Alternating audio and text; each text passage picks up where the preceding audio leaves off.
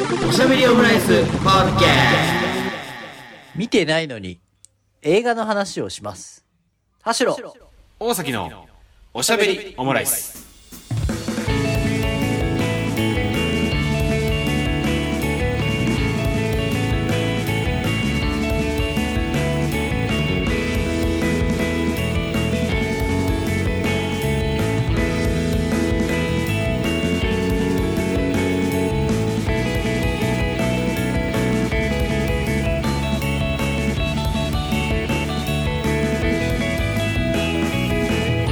等身大のカルチャートークおしゃべりオムライス第189回の配信です。田代です。大崎です。よろしくお願いします。よろしくお願いします。はい。前回前々回はですね通勤しながら聞いてほしいラジオそしてラジオでボドゲやってみようということで、えーインタラクティブなねラジオでお送りしましたけれどもね。あのーね今田代さん味噌汁をカメラに掲げてますけれども味噌汁ありがとうって書いてあるけどそれは何？えーっと、退職した人からもらったものランキングで一番丁寧だったもの。うん。ありがとう。渋っ。渋いね。退職のご挨拶インスタント味噌汁ってなかなかの渋さだなっていう感じですね。インスタントですけど、大崎さうんん見えますか、これ。カニ汁ですか？ズワイガニですよ。ズワイ。あなたとの縁をうんもう切りますということですよ。うわ。きつ。きついっすねいや、いっぱいいっぱいありましたよ、こういうシリーズ。あなるほどなるほどまあ、ね、もう3月ですね。3月もうすぐ3月になりますね多分これ配信してる時はもう3月になるなってると思うんですけどもね2別れの季月？節ですよ。ねいやなんか活それもあるしまたなんか寒くなってきたねっていうのもありますけどね なんだよ。いや、もう3月だぞって思うんですけどね、ちょっと。天気の話なんかすんなよ。いや、本当に天気の話は重要ですよ。本当に。うん。雨上がりかよ。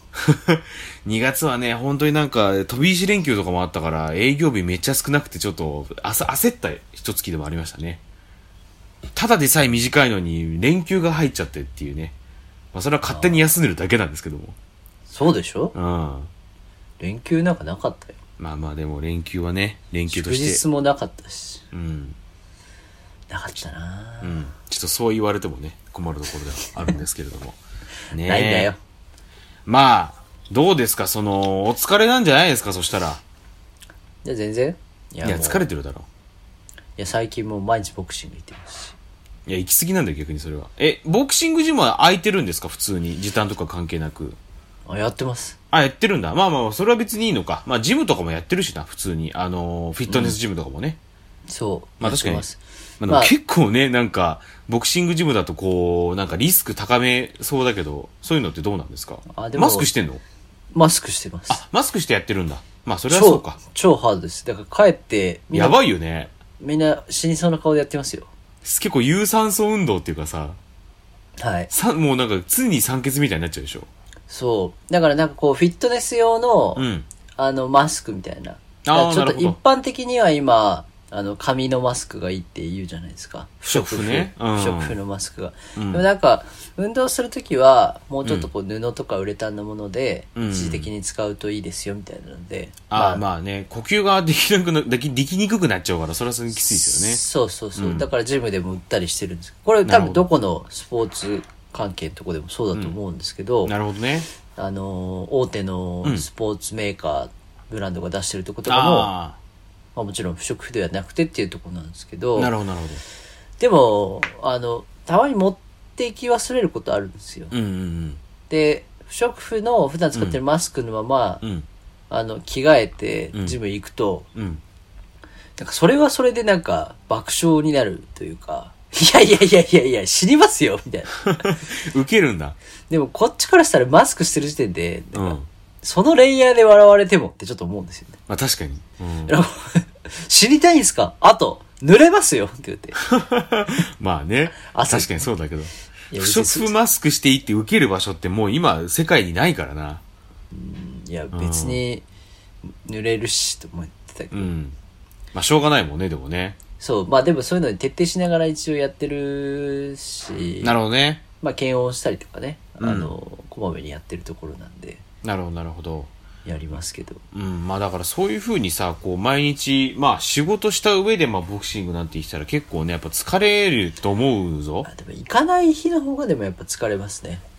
で、行かない日は、なんか気持ちがやっぱモヤモヤすることが多いんですよね。やっぱ、そっか。いや、なんかね、その、思うのがなんか、俺、運動してもさ、なんか、運動したなっていうメンタリティーで終わっちゃってるなと思うんです言ってましたね。うん。あ、なんかこう、あまりね、こう、わ、運動したなと思うんだけど、なんか、もやもやした気持ちが晴れたりすることは特になく、やっぱ、もやもやが5あったら、はい。運動し終わった後5みたいな。やっぱこれ佐藤健を今日も呼ぶべきだったかもしれないね。あ、急に？招集します？なんで、それはどういう？セラセラピーの話ですよ。ああ、なんか、彼も言ってましたね、ツイッターでね。なんかその、たし、なんかちょっと前、たし、これ田代さんとこれ多分収録じゃないところで話したような気もするんですけど、なんか、どんなカルチャーを見てももう何も感じないくなっちゃいました。うん。畜生みたいなさ、その、コウメダビみたいな感じで言ってましたけど、それを、それと似たようなことを佐藤健も言ってましたよね、ツイッターでね。言ってましたね。うんいや、これもう全てに通ずる話ですけど。もう28歳だからってことですか？で、我々の年齢から、うん。あの、なんて、あの、年々そういうことが増えてきて、はいなんか、えー、こう、少年期、青年期、うん。あまあ、思春期、青年期、みたいなところから、こう、徐々に当然あることだろうけど、うん。あの、頭打ちを知るのがこのぐらいなのかもしれないですね。頭の何？頭打ちを知あるのが、頭打ちか。ああ、はいはいはい。例えば、二十歳まで、例えば15歳かうんら8歳、は二十歳ぐらいまでのことが人生のなんかこの好みとかを決めるとかって言うじゃないですか、音楽とかも。うんうんうんうんうん。で、だからそこまではこうどんどんどんどん自分の中にこう入っていくもんだとして、そっから積み上げていくものがあるのかなって探すも、あんまりないな。うん、だんだん減ってきたな。いやいや、ないよっていうのがいよいよ来て、こっから先はそれ分かった上で生活するっていうのがやっぱ始まるんじゃないですかね。だそれとも、それをこう、抱えながら生きていかなきゃいけないってことだよな。そう。だからあのーまあちょっと当初話そうと思った話からそれますけど、うん。あのー菅田将暉さんと有村架純さんのああ、花束みたいな。な声をした。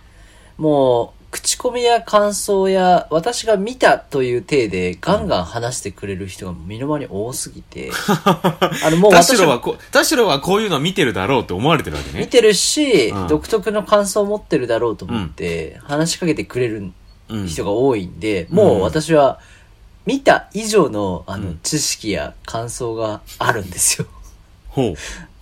まあでも普通にあのあ、そこそこ。なるほどね。こう、周りからこう、いろいろ言われてる言から。われて、もう自分見たかなっていう気にもなってるぐらい。ま なるほどね。うん。あでもそういうのたまにあるじゃないですか。まあ確かになん見てそうですもん、田代さんは。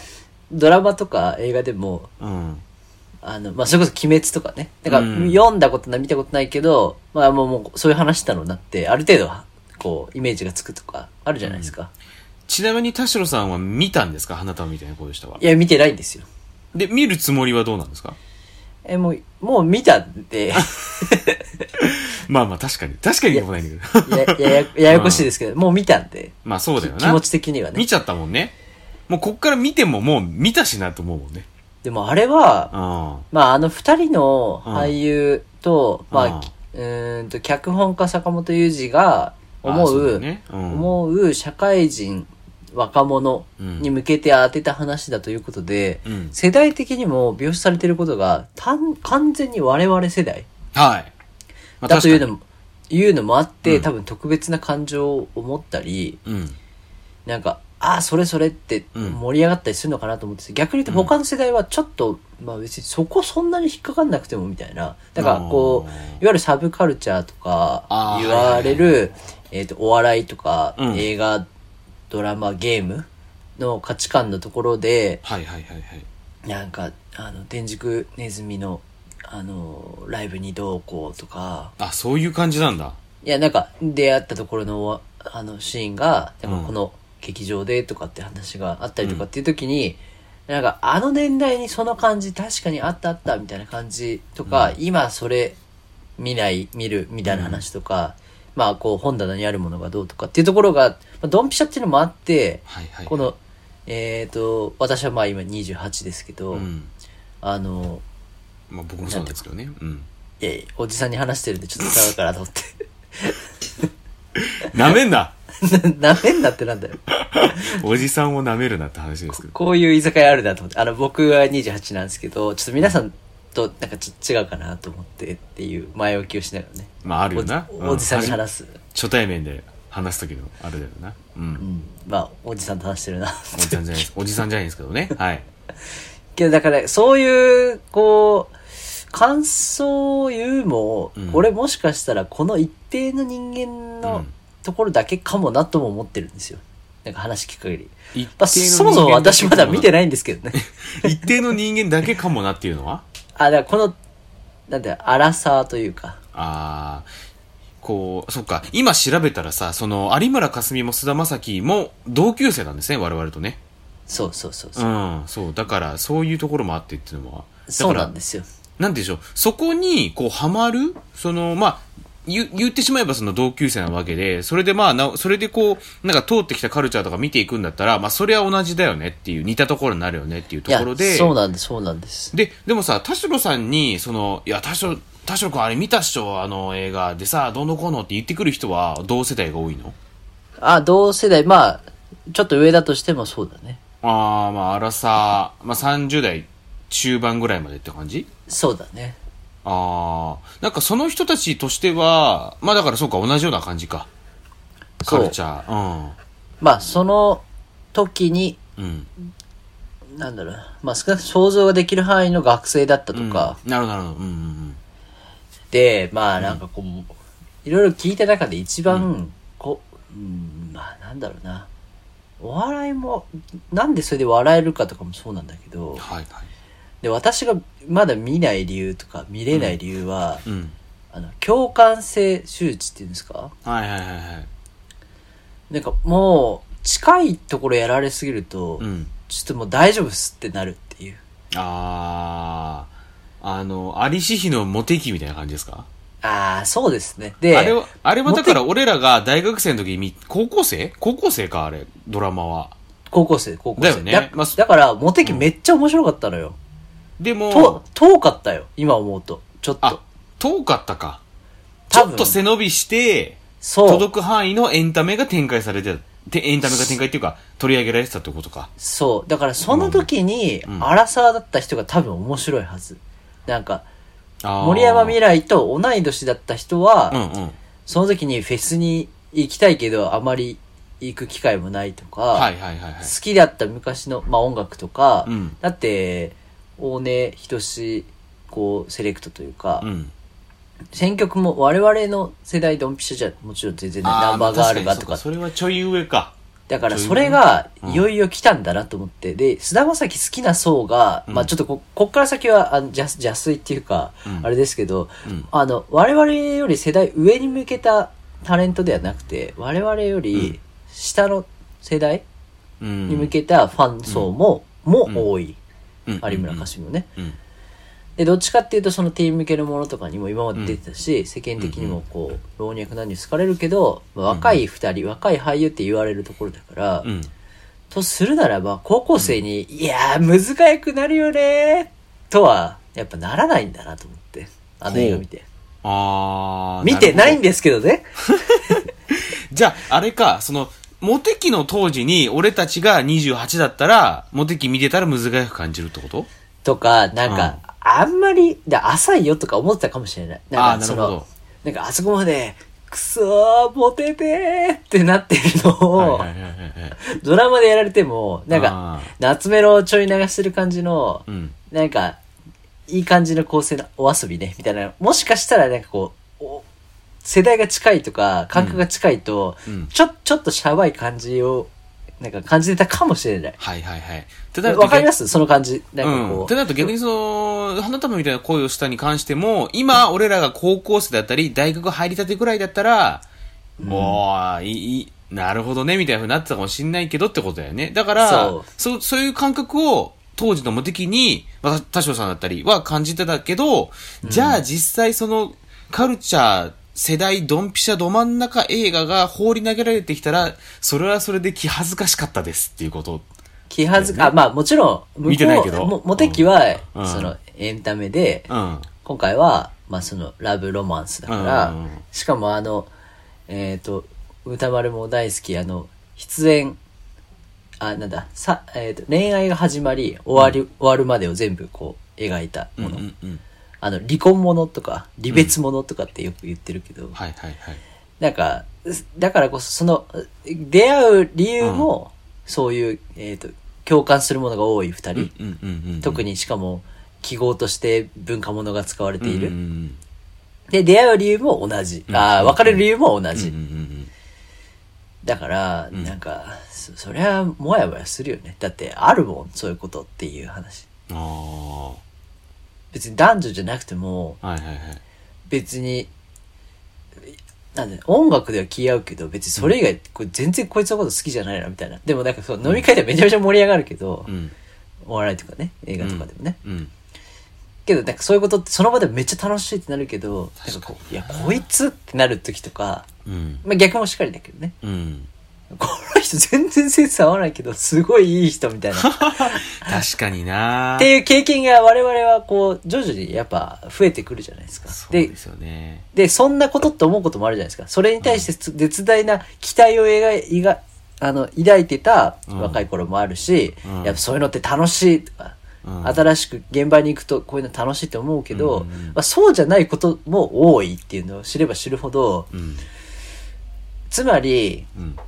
映画とか音楽とか、まあ今、あの、仮で言ってますけど、漫画とか、うんそのお笑いとかに対する、こう、超、超、超絶期待みたいなのがうん、徐々にやっぱ削られていくところもやっぱあるんですよね。うんなんかとなると、うんあ、ごめんごめん。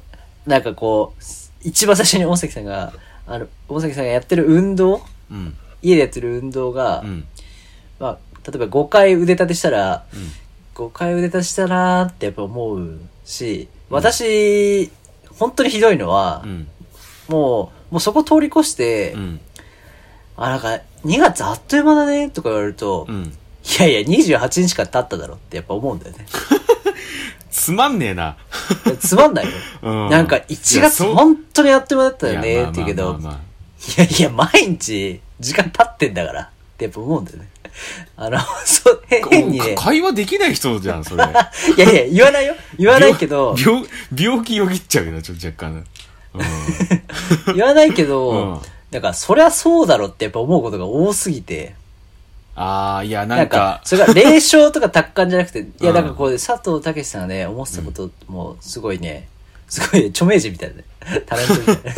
いや、でもなんかすごくわかるというか、だから、映画に対しても、うん。だからこう、そういうのでキラキラして出会った二人が、うん同じ理由で、あの、別れていくすれ違っていくって、うんいや、そうだろ。そういうもんだし。って思うと。だから私、あの、ラブロマンス嫌いなんです。うん。前も言ってたよな、それはな。だから、そうじゃないようなアクションの中とか、べうんあの、恋愛の顔をして恋愛の話されると、そりゃそうだろって思うんだけど、そうじゃないところに織り交ぜられるふとしたところの方が、あの、愛だなって思うことは本当に多い。ああ、まあだから、まあ、そう、生活ってそれだけじゃないじゃないですかってこと。そうそうそうそう、だから恋愛ですって顔をされてうん出されるとちょっときついけど、うんそうじゃないテーマで、うん。なんか、あ、まあそれこそ、工藤館の話の中で、おそういうことさらっと言えるとか、あと、もう、コメディラインの、なんかこう、展開の中で、うん。あの、自然と出るそういうセリフって確かに、ん思い返してみたらそういうこと言われると嬉しいよな、とか。確かにね、この昨日、まあ、あの、ほあの収録日基準で言うと昨日なんですけども、あの、第6話でさ、その、めちゃめちゃその、潤沢の、なんかライブにあの3人が入るみたいな、そういう、なんかめちゃめちゃな展開の中に、こう、急にそのね、あの、ジュサボロさんのが、いやー、ありがとうって、どうして素直に言えねえんだろうなっていう、ね、セリフが入ったりっていうところとかね。そういうなんかこう織り交ぜ方がやっぱり非常にうまいなってのを昨日の第6話で改めて感じましたよね、その工藤館脚本で言うとね。つくづくそういうところでしか、ありがとうって貴重だよだとかってもう思えなくなってるんですよ、我々は。工藤館がすごいとかっていう話じゃなくて。いうんまあ今日の話はね。まあ、てか我々はっていうか多分田代さんが多分重症なんだと思うんですけど。いやでも、ほら、あなたはも、も、もっと手前から引いてますよ、そういう意味では。そんなにまあねこうん。うん。わこれ言うと、あなたの嫌味ですよ。うん。いや、分かってる分かってる。うん。切れるなよ。お分かってるけど。で？みたいな。うん。切れちゃったら、もっと、もっと悪化じゃないか。そうですね。いやいや、でもまあ確かにな、それはそうなんだいやけどね。、まあだ元のさ、うん感情の起伏とかさ、んなんかこう、スイッチするとこってさ、別に人それぞれ波の大きさはあってもいいけど、うんでも年々そういうのが、なんか、あの、なんだろうな、驚いても理解することが多いじゃん。ああ、まあね。そ、そりゃ、やっぱ、そりゃなっていうところが出るもんね。だからそ、そこが、なんだろうな、未だに新鮮に見れる人の方が面白いのか、それでも覆してくれるようなものを見たいのか、見てるものが悪いのか、まあでもそれでも覆してもらえ、覆してくれるようなものを探し続けなきゃいけないんじゃないでしょうか。やっぱこういう人理間は物想としては。物作った方がいいのかな。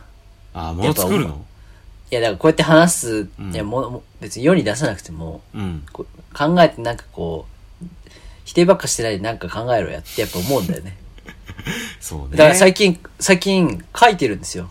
何を？脚本脚本を。何の？あーえっと、まあ、映画と仮定して、まうんあ、ドラマも一回書いてみたんですけど、うん。そう、いや、結構面白いよ。な、なんで、自分で言うんだ。あーいや、面白いってその書いてる作業が。あ、作業がね。うん。そうそうそうそう。いや、お前散々、うん。こういうのは面白くないとか、うんなんか別に新しくないとかって思ってて、なんぼのもんじゃいってやっぱなるし、うん。なるけど、改めて見て他のよりは、自分はこういう展開だったらいいのになとかってやっぱ考えるね。それが、あの、文字になったり絵になったりはしないけど、あ、こういうところがないから嫌なんだなとか、足りないんだなとか思うと、あそういうとこ自分のそれが見えてくるのね。そうそうそう。で、それが世に出ない理由とか、うんそこが別に面白いと世間では思われない理由もわかる。なるほど、なるほど。みたいなね。なるほどななんかその、あの、ちょっと話戻りますけど、なんか、はいはいその男女関係じゃなくてもなんか、あの、この人音楽の趣味合うけど、他全然合わねえなみたいなことってあるじゃないみたいな話あったじゃないですか。例えばね。そうそうそう。うんその流れで、あの、僕も 見てない映画の話していいですか？はい。あ、私は、あの、花束みたいな恋をしたうんの話をしたようで見てない話ですけど、うんおさきさんもなんかあるんですね。あの、あの頃って今やってるじゃないですか。はいはい。あの、ハロプロっていうか、まあ、つる、剣さんの話がね。あー、いや、そう、うん、いや、ちょっと見よう、見ようかなと思って、多分見れないないや、そう、俺もそう思っていて、まあなんかそもそもなんか、まあ、ベースとしてあまりこう、ハロプロにまず、自分があまり明るくないっていうのも一つあるんですけど、力みすぎて椅子、椅子壊れたんですけど。そうだよ。それ、あんまり高くない椅子、俺もね、同じ椅子今座ってますけど、安い椅子ですからね。多分壊れるときすぐ壊れると思います。うん。確かに。そうそうそう。買ってすぐ教えてもらったし。そうね。うん。いいですけどね。これは、あの、タンスの弦っていうところで買いますからね。まあ、それはさておきなんですけど。なんかっていうのもあるし、あとはなんかその、まあ、それならではのなんか閉鎖的な感じを感じていて、で、まあ、それこそが魅力だし、で、それこそが、まあ、今回の映画のテーマにもなってるんだろうなと思いつつ、で、先日、まあ、ごめんなさい、これも収録日基準で言ったら昨日なんですけど、あのー、アトロクのムービーウォッチメンのコーナーで、えっと、あの頃の評論されてたんだけどさ、そこにそうなんか、えっと、リスナーメールで届いてたのが、まあ、僕もちょっとがっちり聞いて、聞いてるわけじゃないんであれなんですけど、ね、べどうしてもこうなんかホモソホモソーシャル的な、あのー感覚というか、ノリがあったと。で、それはやっぱりまあ、当時っていうのはまあ、十何年前かな？もうちょっと前かな？っていうのも、環境もあり、非常にその中でこう、ホモソ的な、あの、関係性があったっていうところを、が、あの、あったし、で、それがひ、それを非常に感じて、ちょっとなんかこう、まあ、今の自分が見ると、あまりこう、受け付けられませんでしたみたいなメールがあったりして、で、確かになんかそういう感じもなんか、あのー正直、あの映画についてちゃんと追ってるわけではないんだけど、っていうのも感じてしまうなっていうのもあるし、あとやっぱりこう自分も、まあその、ぼ僕自身も、なんかもう、ももクロに関しては10年前か。9年前ぐらい、10年前だな。10年前からこう、いろいろこう見たりしているんだけど、あの、ももクロの現場でできましたっていう友達は、あの、全くいなくて、っていうのもやっぱりそのなんか、あのーまあ、こいつ、こいつっていうか、なんかその、まあ、いろいろオフ会とかもあったり、え、悪く、悪口だけの話ですか？オフ会とかもあったりするけど、まあ、なんか、とはいえ、その現場でね、こう、いろんなほ他のこう人たちを見てると、なんか、こうい、この人たちとは、その、ももクロ好きっていう共通点はあるけど、それ以外では、こう、全く合わないような人種なんだろうなって思ってしまうわけですよ。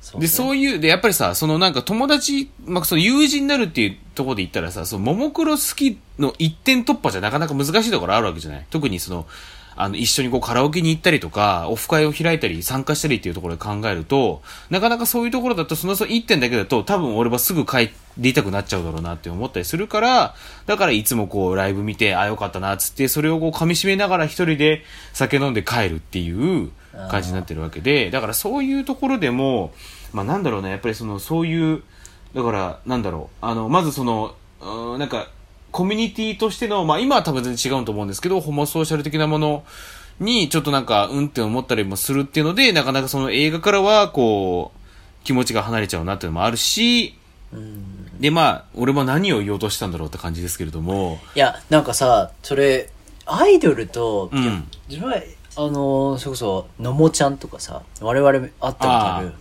第何、第何回を聞いてもらえばいいんだろう。あの、多分過去のポッドキャスト残ってると思うんですけどね。いや、我映画投稿、映画投稿しましたよね。はい、映画の友達といえば、それこはいはいそツイッターで知り合ったうん。人が何人もいて、実際に会ったことある人も何人もいて、それこそ映画の方がさ、価値観的なところは、いや、もそうなんだよ。じそうそうそう。合うんじゃない？で、しかも、毎回話す話が、うんうんアイドルだと、その、うんあの頃も多分そうだと思うけど、うん。なんか、〇〇命とか、〇〇は良いという話で、うん割とツイッターでも、うん。例えば投稿したりとか共感するときも、うん。なんか、一方向性でうん。単一ないような感じがするじゃないですか。ああ、なんかこう、何々推しの自分っていうのがあった上でってことですか？とか、うん話す内容が、まあ、た単純に言うと、うん。えっ、と、あややっていいよねって時のの、飲み会、オフ会になった時に、うんあややっていいって話になるじゃないですか。うんうんうん。あややがこういいとか新曲がいいって話になるけど、あややっていいって話になるじゃないですか。うんでも、っていうね、まあ、っていう自分のイメージね。うんうん。でもアイドルとかアーティストのライブの後って今日良かったねって話になるけど、うん映画になると、毎回うん僕らはエクソシストを見に行ってるわけじゃないから、はいはいはい。なるほどなるほど。うん。一応、まあ、同じ感覚で、うんこう、例えばこういう映画が好きとか、こういう俳優が好きっていうのはお互い分かった上でだけど、新作の全然別の映画見に行こうってだったりするわけですよ。とか、うん最近あれ見たってなって、見た人同士でちょっと会おうよ。あの映画どうだテネットって分かった、みたいな話になるわけですよ。はいはいはい。それは別に普段から SF が好きな人じゃなくても、映画が好きな人同士とか映画をなんか毎日すごい見るような人同士で喋ると、うん。毎回違うトピックになるから、うん。一応そこの深掘りというかその人らしさみたいなのが結構あと話も広がるし、うん。でも例えばももクロの集いってなるとうん。年に1回とか、うん。まあなんか半年に1回会うももクロ好きの人同士で会っても、ももクロっていいよって話になると、うん。それ以外のところが会話見えないし、会話見えた時に、なんか違うなってところしか出ないっていうのが結構あんのかなってちょっと思ったんだよね。そう、そうでですねよりホモうんソーシャルを生みがちな気はちょっとする。あー、なるほど。あ、いやなるほどなるほどなるほどうん。そのうんうんうんお前も好きだよな。俺も好き。はいはいはいで、うんそれ以外の好きの感情の角度を生みにくそう。超偏見確かにな。超、超偏見だけど。いやそこでも合ってるそれがと思います、それが怖くて、うんなんか、で、多分中にいる人も、うん。他の角度があったら面白いし、別にうん、それをきっかけに仲良くなって別の趣味が合う人もたくさんいるとは思うんだけど、うんそれを入り口にして入ると、うん。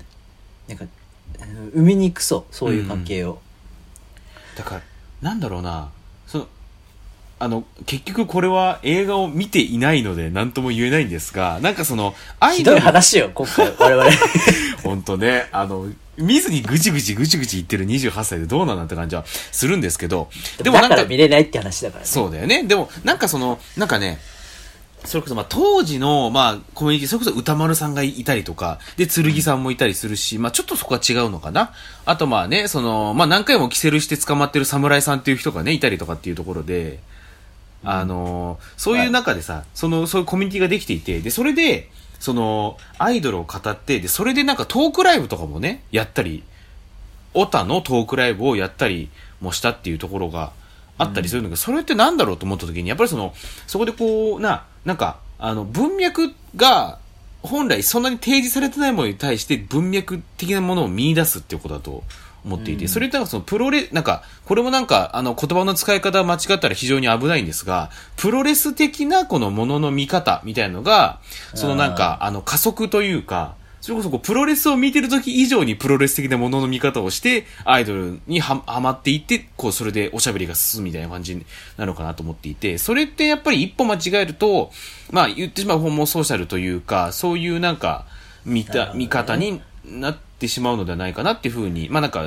悪ノリって言ったらあれですけど、そういうんじゃないかなっていう。見える人がうん語って完成する文化みたいになったわけだよね。例えば、うんアイドル文化もさ、アイドルが歌って踊った、その映像だけがうん。とてもコンテンツとして楽しいものではなくて、その、なんだ、あの、グループ結成から、うんその、その前段のその文脈のところもひっくるめてアイドルって面白いとか、うん。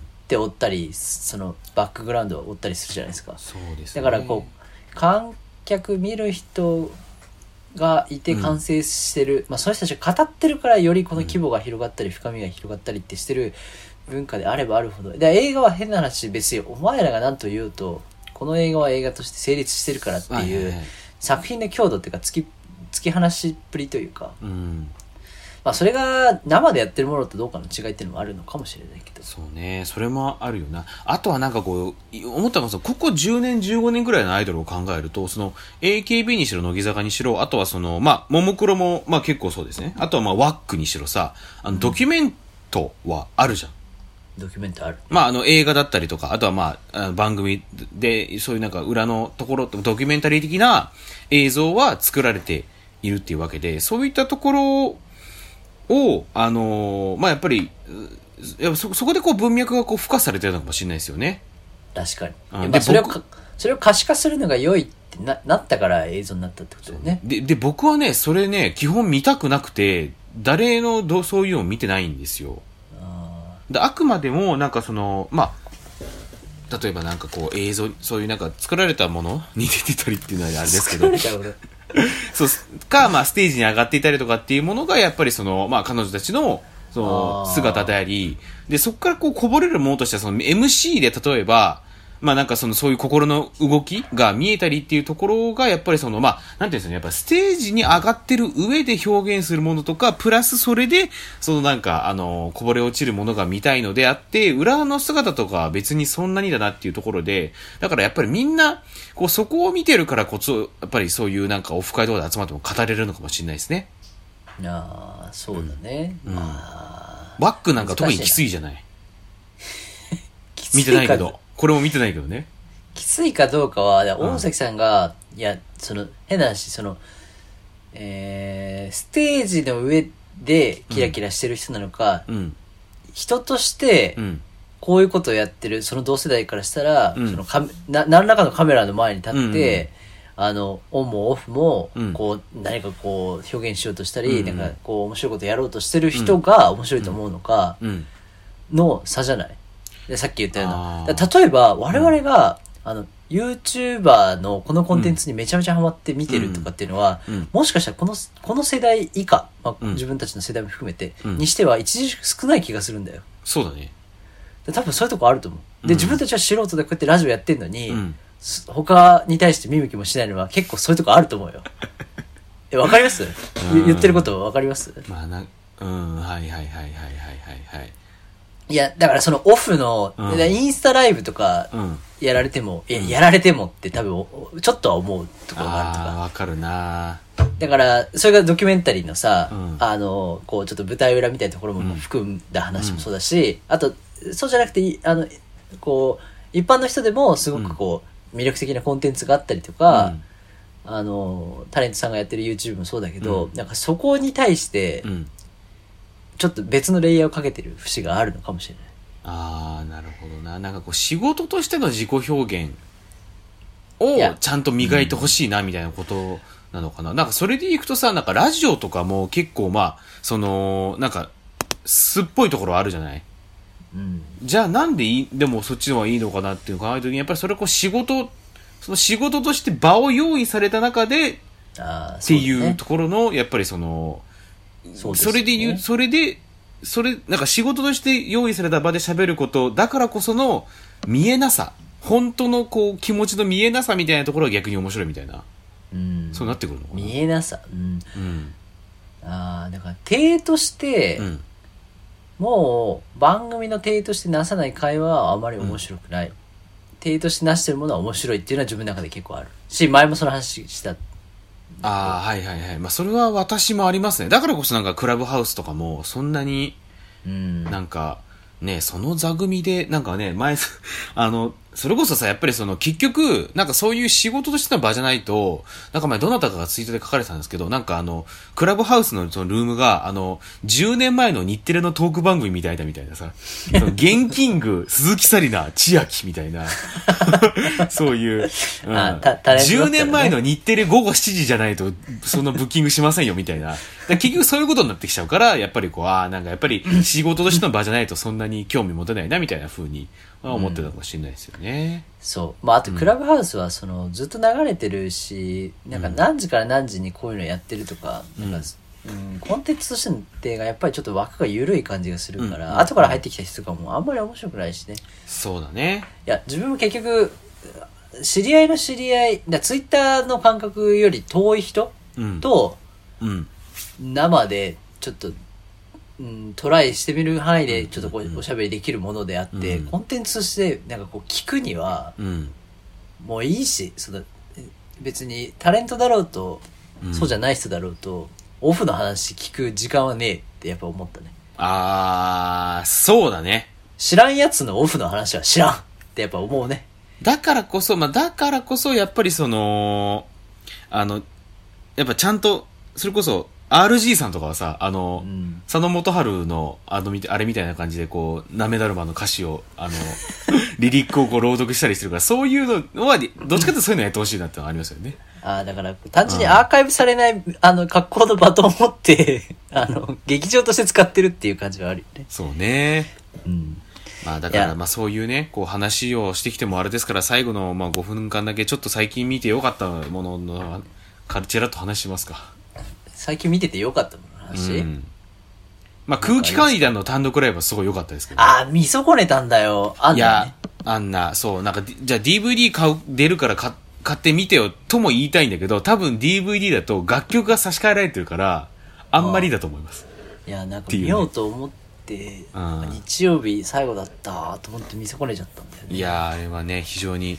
でもさ、こう、こ言っ、あーもうあれ、これも微妙だな。言っちゃおうか。まあ言っ、あーうん、まあ言ってしまうと、そのあんな、その単独ライブにし、この空気階段の単独ライブにしても、まあ一本のた、こう、一つのこう単独で、そのなんか、あのー関係する、まあ映画というか、一本一本がた、あの、独立したコントというよりかは、単独を通してちゃんと一つの物語みたいになってるみたいな感じそうだなのうん。なん面ですけど白そ でもそれってさ、やっぱ結構なんか、なんだろうな、そこの違いってなんだろうって思うわけですね。その、まあ、結構あったりするう。いや、手しかも法2時間ぐらいあるんでしょ？2時間、2時間10分ぐらいありましたね。いやーそういうの見に行ったことないしさ、見たことないから。あ、本当？いや、俺も単独、そうね、なんかバカリズムのライブを、ライブビューイングで見たりはするけど、ぐらいだよな。まあ、だから、なんだろうな、あの、やっぱりそ、これってやっぱり結局その、なんか本人たちの、やっぱ鈴木もぐら、水川かたまりがやってるからこそ、この物語が非常に、あの、真に迫って見れるんだろうなっていうふうに、最後、だ本当に俺ちょっと泣きそうになっちゃったぐらいなんで、っていうのは思ったりしましたね。まあだから結局、なんだろうな、あの、まあほん、なんか、本人を見てい、本人を見ていてっていうものじゃないとなかなかこう、その人がやるからこそっていうのが見えてないとちょっと、正直なんか、受容するのが厳しくなってきてるのような気はしなくもないですよね。その人がやってるから、うん。こそっていうのは、ね、いやああるちょかなと。っと全然切り口違うんですけど、同じ話があって、うん最近見てよかったもの。うん。あの、坂本雄二の、うんあの、花束みたいな声をしたうをん見てないけど、坂本雄二の脚本は面白い。好きだから、本で出たんですね、確かね。そうなんですよ。うんユリイカとかね。うん。あの、そう、ほ本人の本も出たので、うんで、結構たくさん買って読んでたんですけど、うん。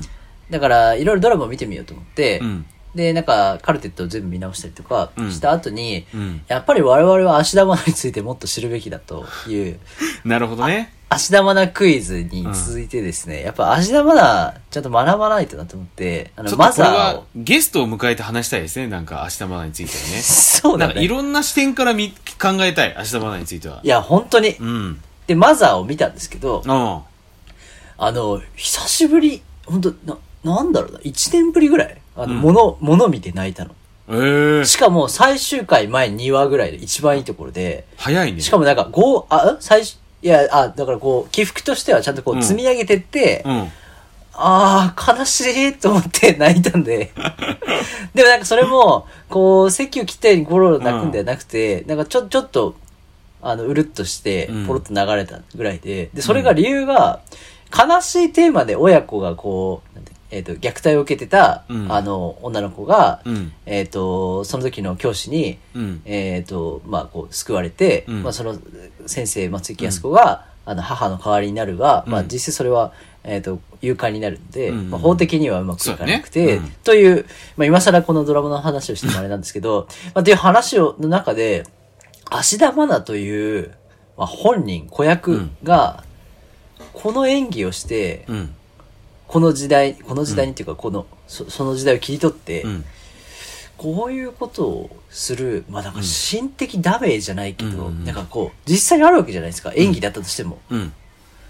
え、その芦田愛菜としての、このフィクションとしての強度と、うんドキュメントとしての成長を今見てるから、我々はもっと芦田愛菜について学ばねばならん。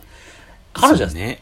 強すぎるぞって話を、こうやっぱ思ってるとう、ん。そのドラマで作られたこの悲しい、うん。悲しい顔して悲しいことを芸に直球で伝えられると、さっきのうん。恋愛の話と違って、うん。悲しいことは悲しいんだというのが分かって、うん。ちょっと安心したんだけど、なるほどね。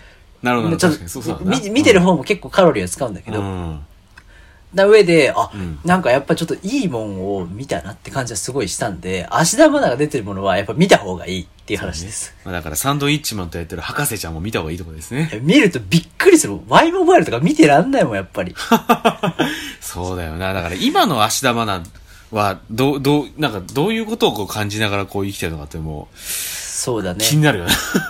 だから同世代の俳優は追っかけた方がいいとか、てかそうね。あの、東出という俳優はどんどん深みを増してるとか、だからね今ね。うん。そう、だ霧島から始まって、まあ、その前のモデル時代から見てる人とか、なおだと思うんだけど、それでまあこういろいろあったけど、それがあった上でってことだよね。リアルタイムでこう年齢を終えるっていうのはやっぱり貴重なんだなっていうのは思いますね。ねまだまだ芦田愛菜見ていかなきゃいけないですね。そうですね。まあ、というお話でした。はい。まああと4月からはね、あのジェーン・スーさんの生きるとか死ぬとか父親とかもドラマ化しますしね。あ、しますね。あー佐久間さんプロデュースで松永さんとかも出たりしますけどね。っていうところですね。うん。